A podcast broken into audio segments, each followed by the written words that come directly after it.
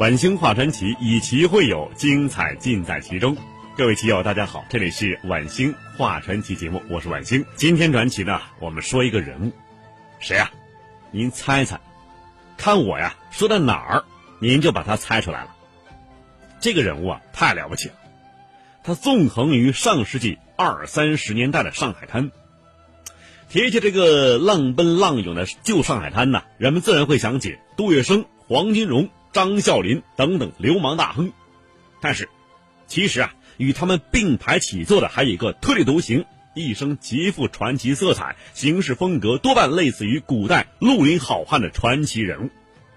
这个人物啊，他是抗日英雄、民族志士，俗称是九爷。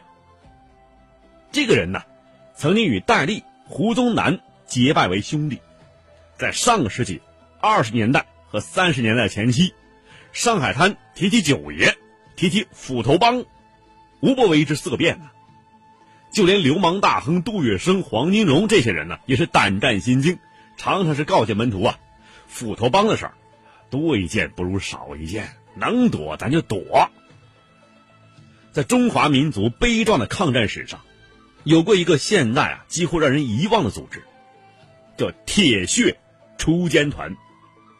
汉奸卖国贼听到这个名字，无不是闻风丧胆、噤若寒蝉。他在中国近代史上，策划了一幕又一幕的惊心动魄的刺杀事件。比如说，蒋介石庐山遇刺案，汪精卫国会遇刺案，宋子文枪案，出云号日舰被炸案。日本驻华最高司令官白川义则被杀案等等，都是他幕后策划和导演的。他是谁呢？各位棋友，您猜出来了吗？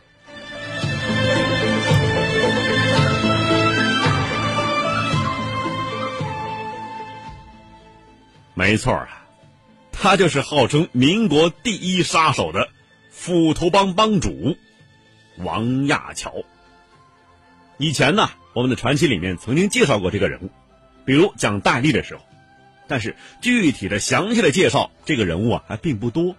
那么今天呢，我们就为你好好说说这个人物，一起来听传奇，一个人的抗日，热血杀手王亚樵。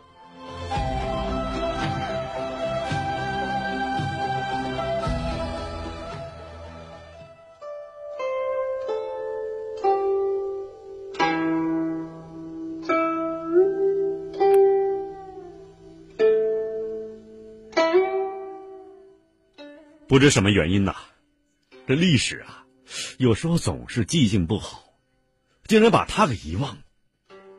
我想原因之一啊，是这个王亚樵死的太早了。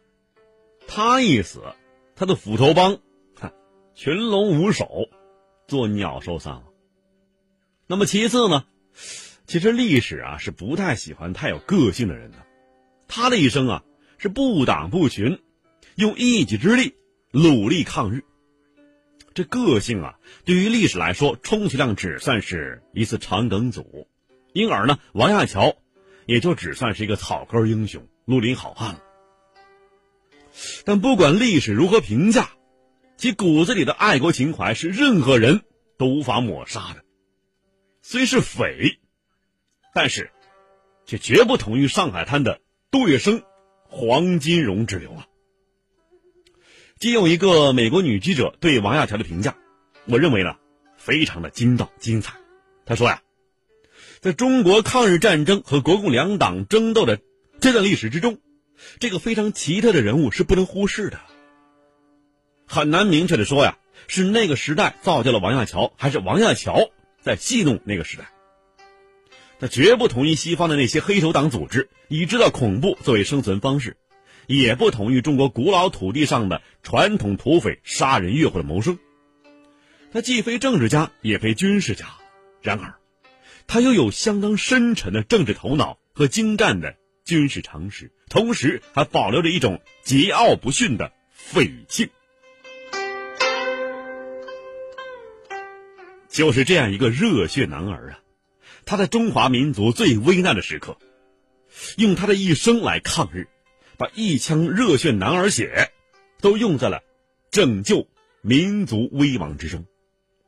从这个境界上来讲啊，王亚樵是一个民族英雄。可惜啊，历史风云总是会无情的吹去其中的亮光。那么今天呢，我们就让这一历史亮点再次闪亮人间吧。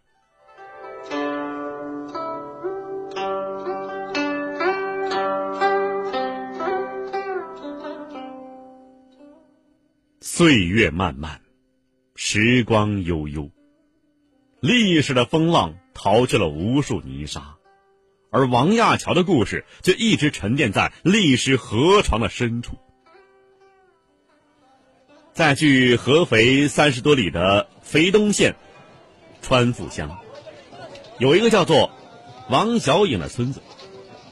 这里呢，与皖中农村其他地方别无两样。房舍、山川、行人、牛羊，一切似乎都与历史并无多少隔膜。但傲视天下、横空出世的一代英豪，也没有在这里留下半点痕迹。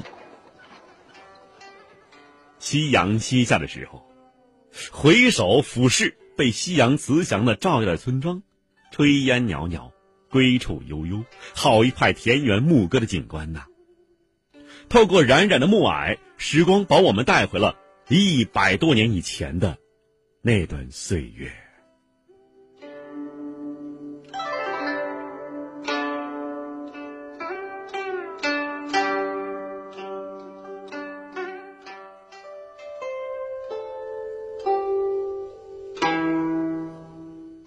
清光绪十五年正月十五，元宵佳节。公元的一八八九年二月十四，也巧啊，这一天呢，又是元宵佳节，又是西方的情人节。不过当时啊，咱中国不过情人节啊。地处偏僻之乡的王小颖是家家户户忙着元宵节，在充满节日喜庆的气氛之中，悬壶济世的王印堂的妻子梅氏正在经历着分娩前的阵痛。正午时分。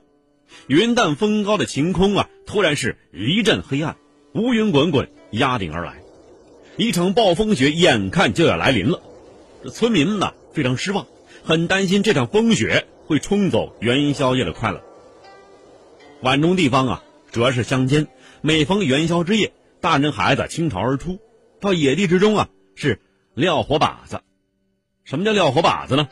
这火把子呢，都是一年之中啊积累起来的，呃，破扫帚头子，啊，这个葵花杆子、麻杆子等等，在野地里啊烧起，烧了它，然后往空中扔，驱邪嘛。而这时候呢，王印堂的农舍里头，产妇梅氏在接生婆的指引之下，终于生下一个白白胖胖的男婴。当产房之内传出新生儿的低声啼哭的时候，年轻的父亲和全家呀，都长长的舒了一口气。都笑了出来。哎，你说也奇怪啊，这婴儿一落地，哭声还没有停止，天上乌云就开始逐渐散去了，霎时间又是烈日当空，万里澄碧，如同是中秋季节一样。这个刚来到人世间，就显现不平凡的人，就是在中国近代史上策划了一幕又一幕惊心动魄自杀事件的幕后导演王亚樵。一个令蒋介石、戴笠都为之胆寒的神秘的传奇人物，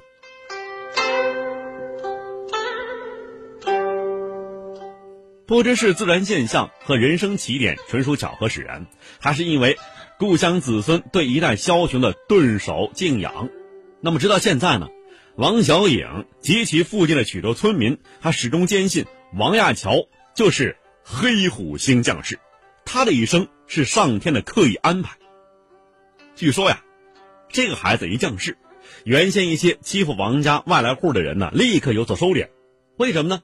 因为他们呢，一打王家主意就会头皮发炸。王亚樵在故乡合肥农村呢，度过了他的童年和少年时代。他自幼是聪慧伶俐，受到全家上下钟爱。和别的普通农家孩子稍微不同的是啊。他有幸受到良好的启蒙教育。王亚樵攻读经史子集，旁及诗词歌赋，同时临书古碑帖席，由于他呀聪颖过人，再加之名师指点，学业大有长进。没过几年呐，王亚樵已经成长为一个翩翩少年郎了。光绪三十一年，也就是公元一九零五年，王亚樵十六岁，尚未及弱冠之年呢。但是他觉得寒窗已度十载了，学业应该有成，可以进科场一展身手了。哎，果然不出所料，志异识文、试帖诗、经论。律赋等等几场下来啊，自己均觉十分满意。发榜之日，果然是高中头十名。虽说年少啊，但是满腹经纶，文章锦绣，诗联人物无不称道。王亚樵得意之余，又是一鼓作气，乘胜前进，参加了四月间在泸州书院举行的府试。不过遗憾的是啊，这次名落孙山了。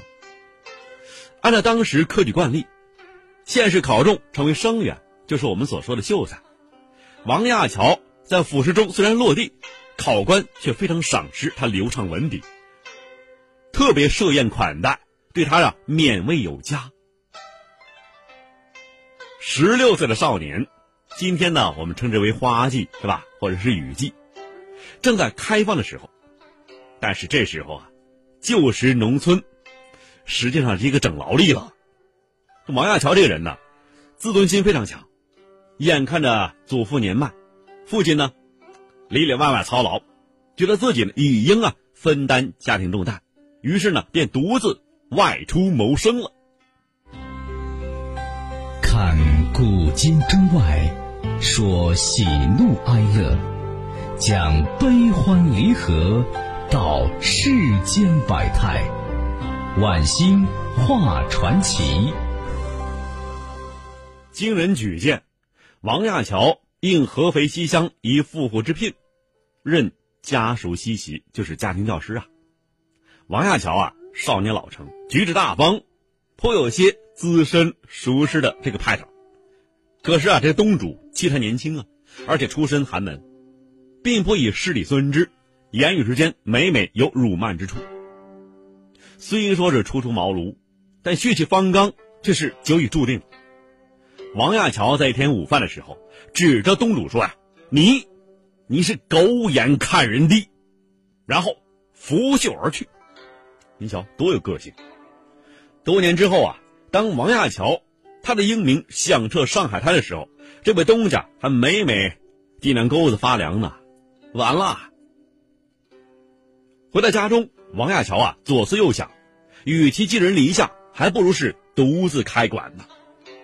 但这时候啊，家中的祖父与父母对王亚乔能否立业，或者是如何立业，一点不感兴趣。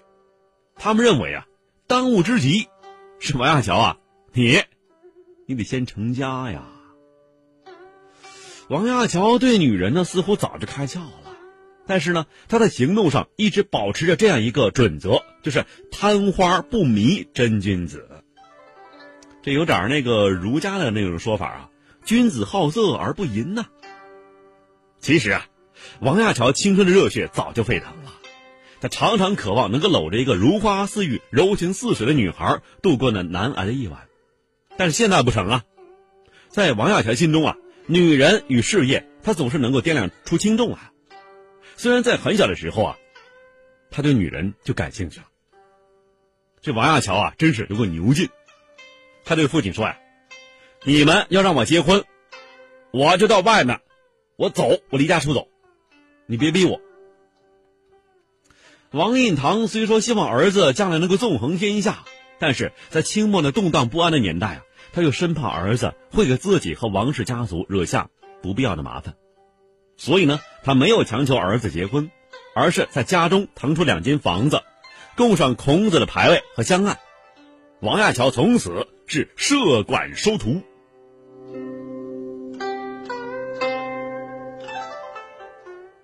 光绪三十三年，公元一九零七年春天，一个叫做赵有顺的武师来合肥东北乡。这赵武师啊，为人忠厚，知识渊博，很受东北乡一带的年轻人的喜爱。那么这时候呢，王亚樵已经做了一年的孩子王了，他正在思索人生道路。赵有顺的到来，使得王亚樵是豁然开朗。如今呢，正逢动荡岁月，反清志士是前赴后继，大清江山易主势在必然呢。做一个儒生，空有一腔报国热情，哪里抵得上有一身精湛武艺去报效国家呢？于是，王亚樵立刻把赵武师请至家中，大摆酒宴，论坛天下大事。所谓酒逢知己千杯少啊，这两个人喝至半夜，一谈至半夜，酒罢歌展，尚觉意犹未尽，于是对床而眠，纵论天下。而这时候，外面已经下起小雨来了，春雨打在窗棂之上，极其悦耳，极其动听。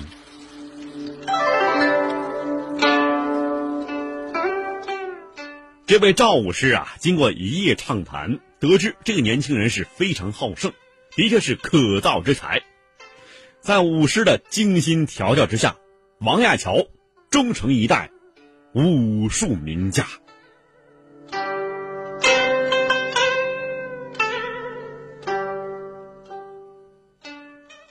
十九世纪初的上海，是半殖民地半封建中国的典型代表，是一个充满黑暗与残暴的地方。是地地道道的冒险家的乐园。二十世纪的上海，更是如此。一九一三年秋天，王亚樵一行来到这里，两眼漆黑，举目无亲。由于受通缉，他只好是隐姓埋名。一开始啊，由于身上还带了一些钱，王亚樵一行日子还好过。第二年春天。钱都用光了，别说住店了，连吃饭都成问题了。没办法呀，王亚乔和手下他决心呢到安徽会馆试试运气，看看那里能否收留。四月中旬，王亚乔领着朋友唐佑文、郑义安来到坐落在日晖巷的安徽会馆。主持会馆的馆长呢是个瘦老头子，小鼻子小眼儿，脑袋后头啊拖了一条细长辫子。王亚乔一看就知道是一个封建遗老，这心下一下子这凉了半截了。果然，当王亚乔说明来意之后，这馆长啊慢条斯理的说：“哎呀，我这会馆呢，的确是为安徽人服务的，但来此落脚必须有人引荐做保，不然的话，我知道你是真安徽人还是假安徽人呢？你是安徽好人呢，还是安徽坏人呢？”这王亚乔马上说：“啊，哎呀，老先生，请您相信我们，啊我们都是真的安徽人，是安徽的好人。”这馆长听完之后说：“呀，没人愿意说自己是坏人呐，是吧？走走走走走走走。”说完之后啊，这位老爷子摆摆手，晃晃悠悠的进里屋了，不理他们了，给晾住了。看古今中外。说喜怒哀乐，讲悲欢离合，道世间百态，晚星画传奇。